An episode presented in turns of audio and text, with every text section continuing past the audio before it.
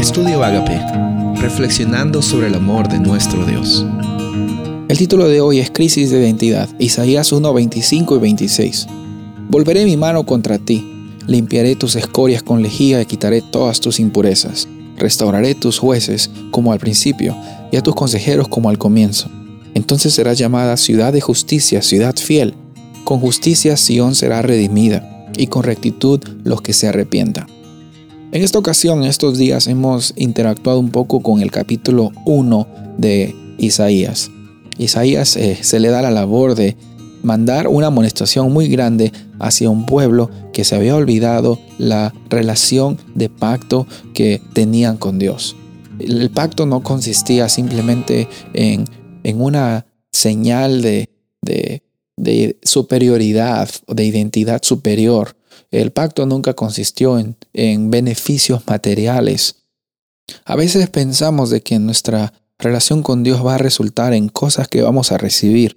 Y si bien es cierto, hay muchos resultados, muchos resultados de la interacción que tú y yo tenemos con Dios. Eh, hay bastantes bendiciones, hay bastantes cosas agradables que vienen por seguir sus caminos. De eso nunca se ha tratado nuestra vida espiritual.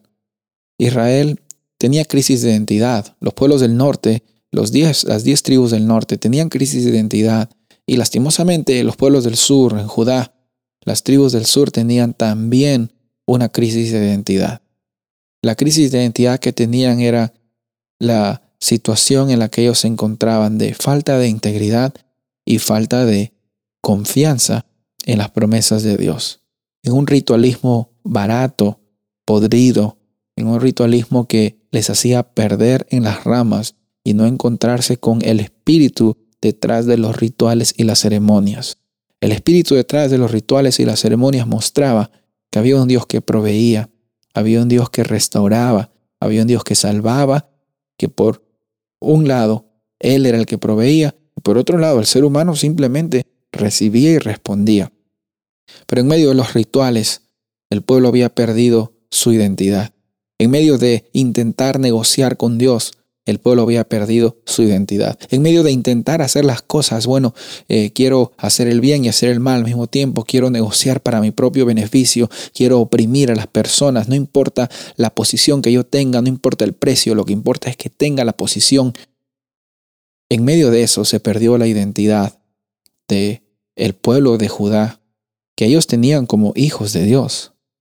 Sabes, no hay, no hay peor no hay peor situación en la vida del ser humano que, eh, que no sea la de no saber quiénes somos.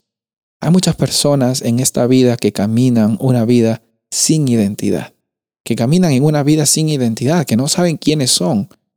Y sabes, si no sabes quién eres, ¿cómo vas a saber a dónde vas?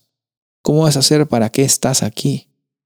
Cuando te das cuenta que tú eres un hijo y una hija de Dios, que hay un Dios que quiere tener un pacto contigo, que ha provisto por ti, que te ha cuidado, que te quiere cuidar, que te quiere restaurar, que te quiere dar una eternidad, te das cuenta que la vida ya no se trata de cosas que tú puedas acumular para ti mismo, sino la vida se, se, trata de tener una relación con un Dios y una reacción a las cosas, a la acción que Dios hace, una reacción a la acción de Dios. Y esa vida va a dar no solamente bendición para ti, sino para los que te rodean.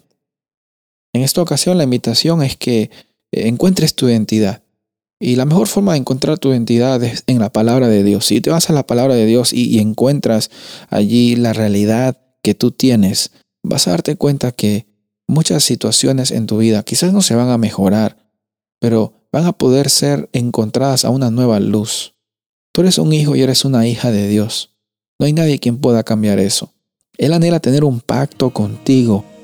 Y mientras muchas veces nosotros perdemos nuestra identidad, Él muchas veces también nos llama la atención para que abramos nuestros ojos y nos demos cuenta realmente que nuestra identidad nunca consistió en agradar a las personas o en pensar en nosotros mismos, sino en responder al gran amor que Dios tuvo por ti y por mí.